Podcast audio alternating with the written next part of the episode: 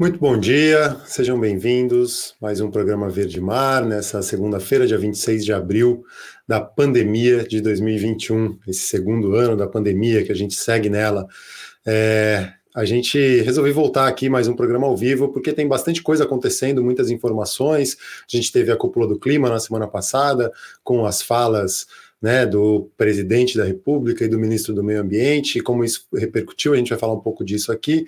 Mas antes disso, né, a gente vem aqui também para lamentar muito a morte do Peter Crouchall, que é o, o, pai das onças pintadas, o pai dos pesquisadores, da pesquisa sobre onças pintadas no Brasil, e, e ao mesmo tempo uma, a gente vem também trazer, vem aqui trazer uma indignação né, com como que um presidente da República é, não tem a menor sensibilidade das quase 400 mil vidas que se perderam ao longo dessa pandemia e tem coragem de posar com uma foto, né, com uma, um CPF cancelado, né, uma, uma gíria usada entre milicianos para dizer quando alguém morre, né, e esse é, essa figura aí lá do Amazonas, esse tal de Siqueira, ele, o programa dele ele fala disso direto, né? É aquela história do bandido bom é bandido morto e eles comemoram quando tem alguém morto e comemoram quando tem um CPF cancelado. E aí o presidente da República vai lá e tira uma foto com um CPF cancelado num momento do país que a gente está com uma média móvel, né, de mortes de mais de 3 mil pessoas morrendo por dia. E uma dessas vítimas da Covid-19 foi justamente o Peter Crouchall Jr., ele que é a grande referência da pesquisa com felinos né, no Brasil e grande é, estudioso e, e formador de outros pesquisadores, e por isso também achei importante vir aqui falar um pouco dele e trouxe esse texto do Eco, que que tem, né, a, a, o Peter é, faz uma homenagem ao, ao Peter Crouchall, é, falando, né, que as onças ficaram em silêncio, né, o texto é, é muito bem escrito e, e, traz uma carga de emoção, né, da Angela Kuczak e do Ronaldo Gonçalves Morato, que foi um dos, dos né, que é atual chefe do Centro Nacional de Pesquisas e Conservação de Mamíferos Carnívoros, os carnívoros, o Senap, que é uma instituição, né, um, um, um centro criado pelo Peter Crouchall. E vou ler um pouquinho do texto aqui só para trazer um pouco da, da, importância dele. Né? Quando as onças caminham pelo chão da floresta, o silêncio dos seus passos e a camuflagem de, do seu pelo entre as folhagens, vez por outra, se contrapõem aos gritos dos pássaros ou os assovios dos macacos, que, vendo a maior predadora das Américas, dão um alarme e fogem. Paradoxalmente, a presença das onças pode ser contraposta a uma certa cacofonia de quem as vê de longe. Não hoje, disseram que hoje a floresta está quieta. As onças hoje não caminharam e, encolhidas em suas tocas, em silêncio, se despedem de seu maior defensor. Disseram que os outros bichos, vendo a quietude das onças, também se calaram. Peter Gransden Crawshaw Jr., brasileiro, nascido no interior de São Paulo há 69 anos, criado no Rio Grande do Sul, foi muito mais que um pesquisador, foi um pioneiro com, que, com sua experiência, abriu e pavimentou o caminho da pesquisa e conservação da onça pintada no mundo um lugar por onde todos os pesquisadores que vieram depois caminharam. E aí, essa homenagem né, ao Peter Cronshaw e a todas as pessoas que tinham mais uma, uma, uma, ligação com ele, né, mais próximo, eu nunca o conheci pessoalmente, mas já tinha ouvido muita coisa, recomendo fortemente, quem não, não conhece, né? Tem um, um, podcast muito legal que é o Barulho da Onça, feito pela Paulina Chamorro e a, o WWF Brasil. O próprio Vozes do Planeta da Paulina também já entrevistou o Peter. O Desabraçando Árvores, também um outro podcast bem interessante. É, eu recomendo fortemente que ouçam e conheçam um pouco a história, para quem não conhece, é, desse grande brasileiro que mais uma vítima da Covid-19, enquanto o presidente da República está lá tirando foto com o um apresentador de TV que gosta de fazer é, homenagem a CPFs cancelados, né? Não, não podemos esquecer disso. Vamos lá, seguindo nas principais notícias, né? Eu vou para o fakebook.eco para dar uma destrinchada no discurso do presidente Bolsonaro. Eu gosto de reforçar, porque ele é o presidente da República, né?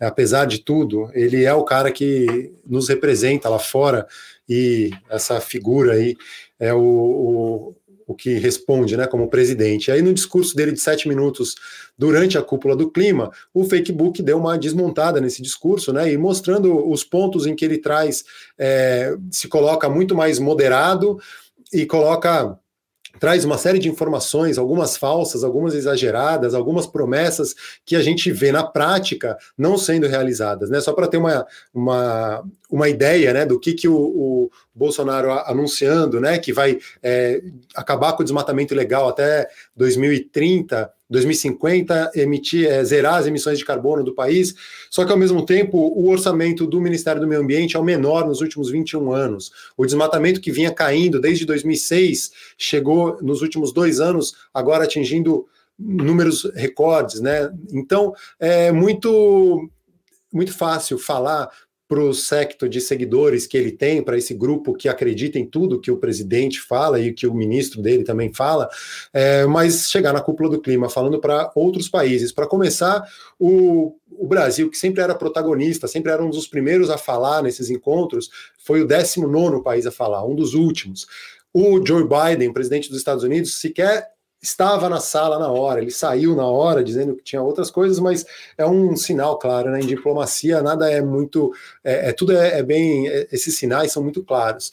Então vale a pena, né? Acompanhar o, esse texto que tem, que é junto com a agência Lupa de checagem de informação, que eles olham, né? Algum esses detalhes, é, desmontando realmente esse esse discurso, né, algumas das coisas que ele fala, que ao discutirmos mudança do clima, não podemos esquecer a causa maior do problema, a queima de combustíveis fósseis ao longo dos últimos dois séculos.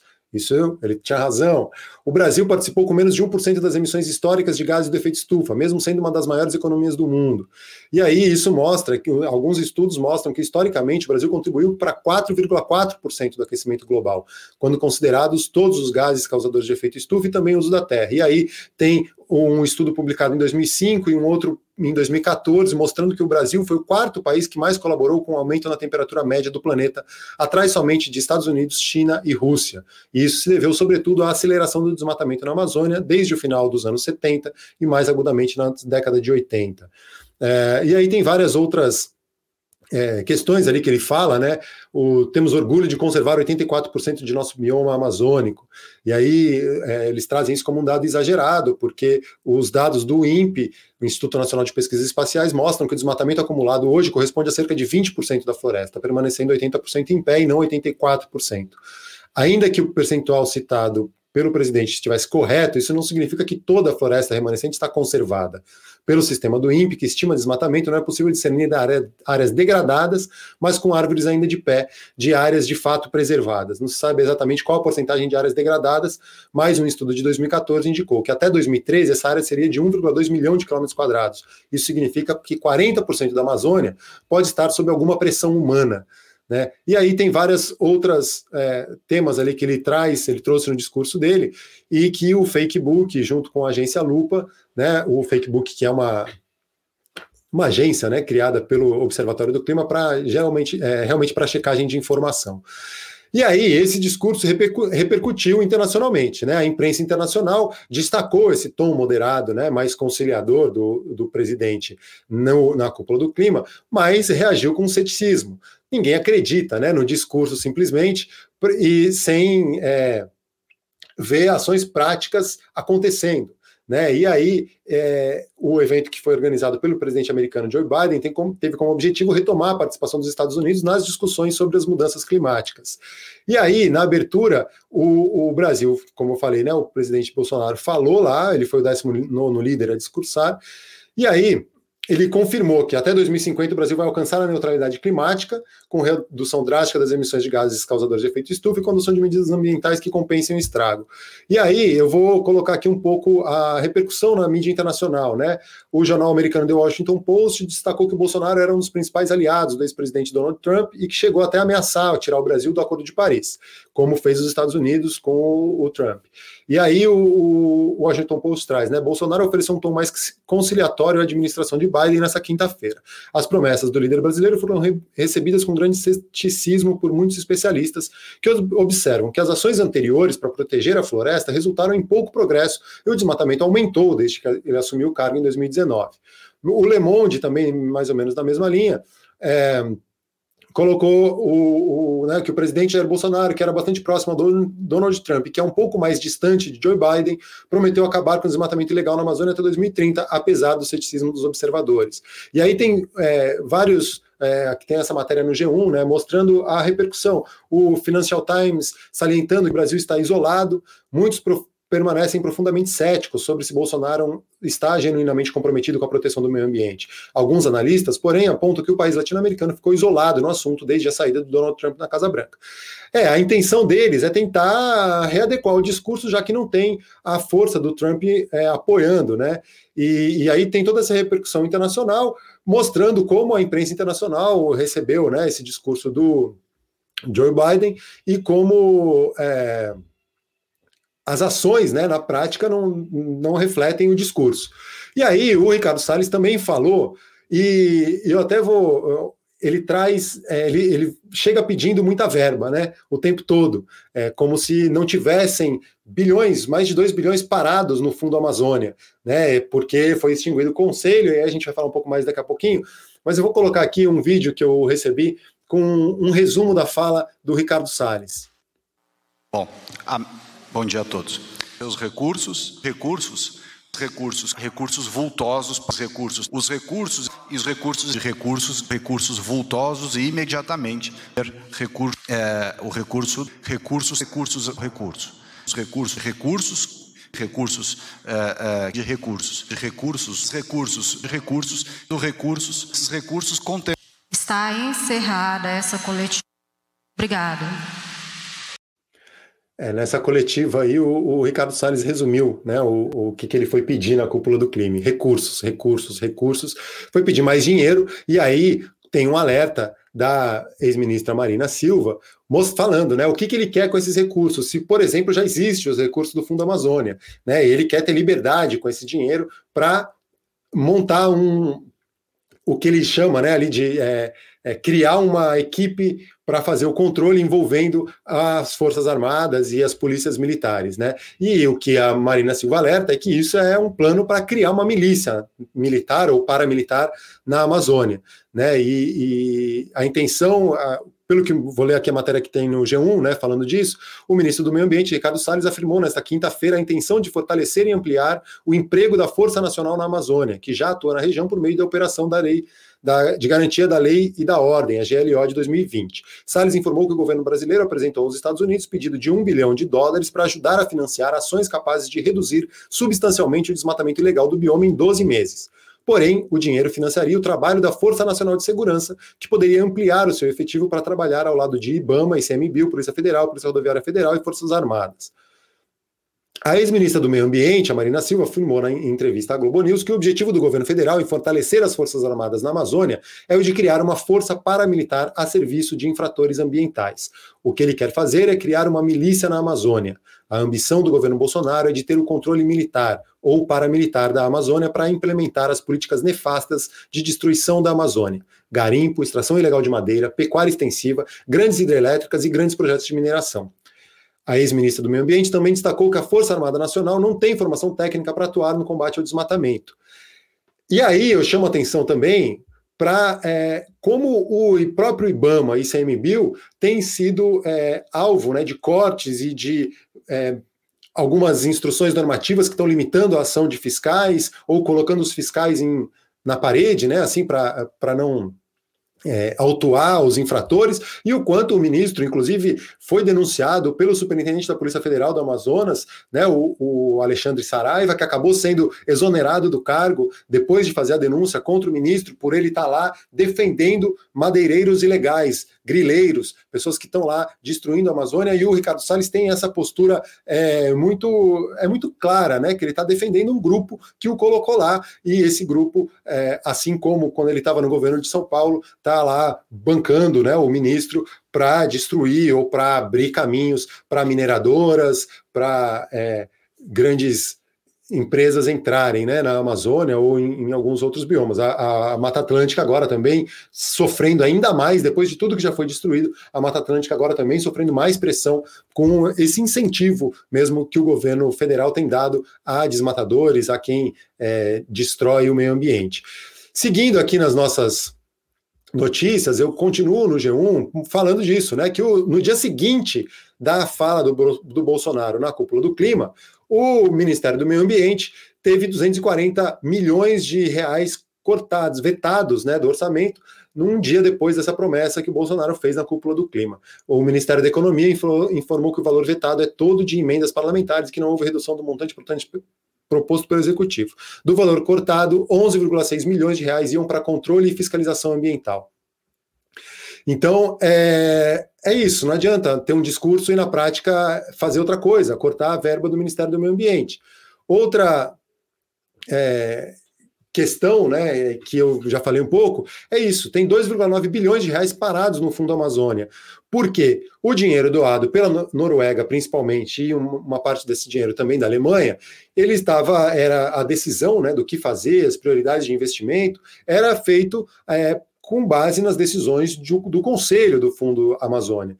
E esse conselho era formado pelo governo federal, governos estaduais e pela sociedade civil, por é, comunidades indígenas, né, representantes indígenas e representantes extrativistas, pessoas de ONGs, e que tinha uma discussão né, que sempre, para quem acompanha ou participa de algum tipo de conselho, seja ele um conselho consultivo de uma unidade de conservação ou um conselho desse tipo, é, as discussões são muito ricas e as decisões são tomadas com base em informação, em troca de ideias, em decisões é, quase que consensuais. Então, o uma das primeiras medidas do governo, né, do presidente Bolsonaro, quando ele entrou no poder, foi extinguir uma enormidade de conselhos que existia, e sem o conselho, o Fundo Amazônia, pelas regras lá que os países doadores é, definiram, eles não querem, não, não, vão liberar a verba, não vão poder usar essa verba sem a aprovação do conselho. Com o conselho extinto, a verba está lá parada. O BNDES confirmou que tem 2,9 bilhões de reais parados. E vai o ministro do Meio Ambiente pedir mais dinheiro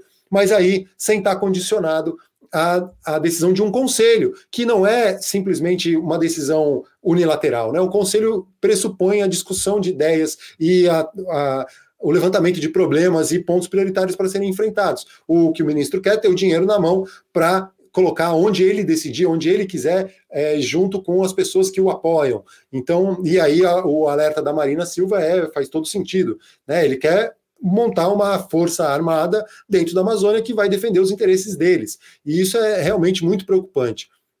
Então, o, o Conselho do Fundo Amazônia, que estabelecia as diretrizes do Fundo Amazônia, decidia quais seriam as prioridades dos investimentos. E isso foi extinto. Sem esse conselho, não, não se pode acessar a verba que tem lá disponível parada no Fundo Amazônia. Então não adianta ir pedir mais dinheiro, fazer discurso bonito no, na cúpula do clima enquanto tem verba parada e, e não se faz nada, né? Ou, ou se faz o contrário.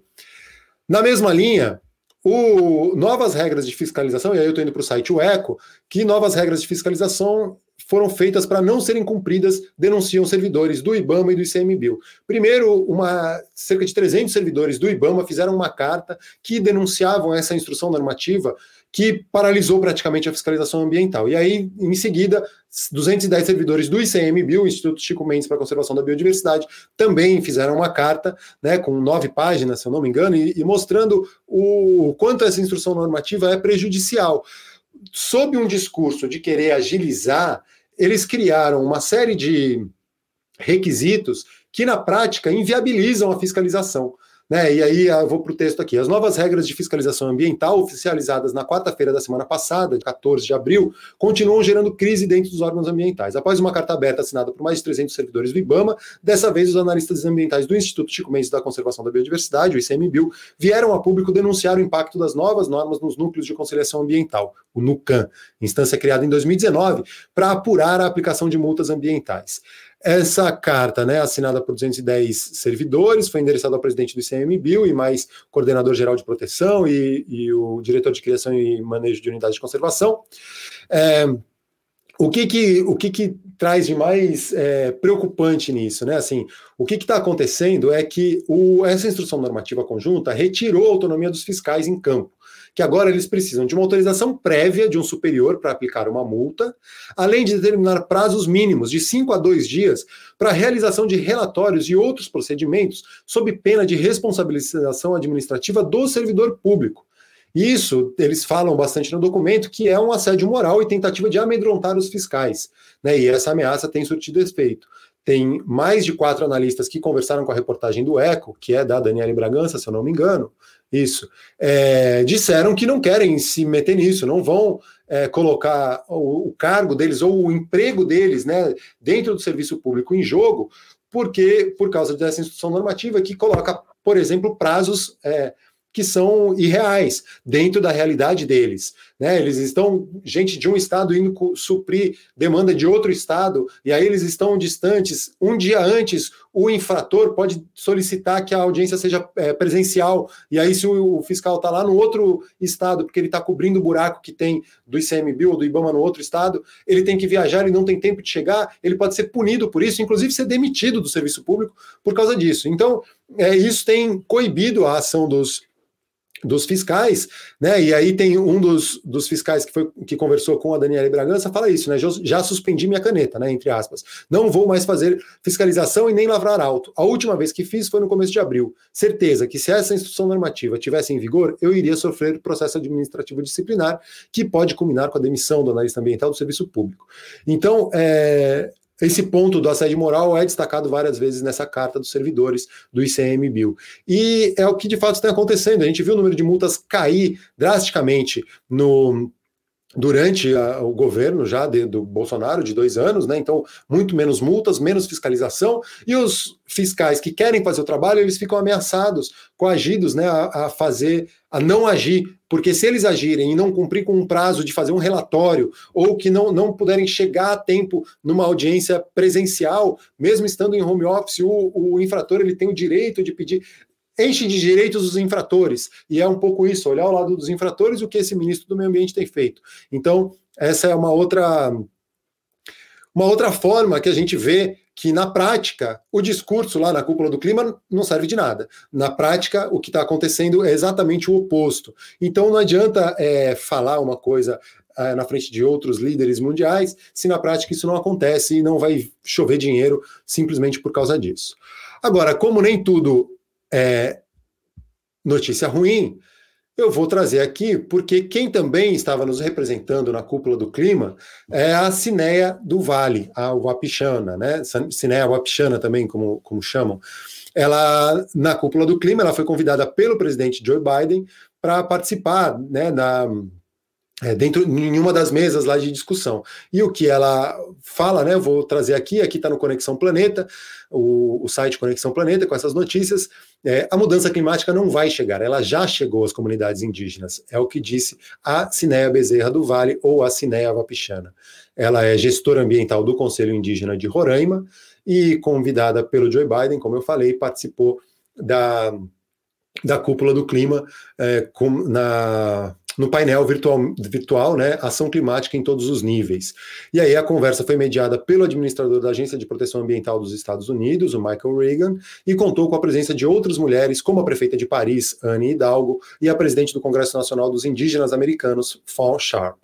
A ela é a, a Sinel Apchana, ela é expert em mudanças climáticas, já participou de diversas conferências internacionais sobre o tema, organizadas pela ONU, e o que ela disse, né, que quando falamos de clima e do Acordo de Paris, falamos também de garantia dos direitos, porque a conservação das florestas no Brasil, seja na Amazônia ou em outro bioma, acontece em unidades de conservação e em terras indígenas. E os povos indígenas têm grande responsabilidade. E aí ela aproveitou para lembrar que os direitos garantidos na Constituição de 1988 precisam ser respeitados e que as demarcações dos territórios sejam feitas. Isso foi um cutucão né, no, no governo brasileiro. Para quem não lembra, o, durante a campanha ainda, o presidente Bolsonaro disse que não ia demarcar mais nenhum centímetro de terra indígena, e a gente vê que as terras indígenas são as terras mais protegidas.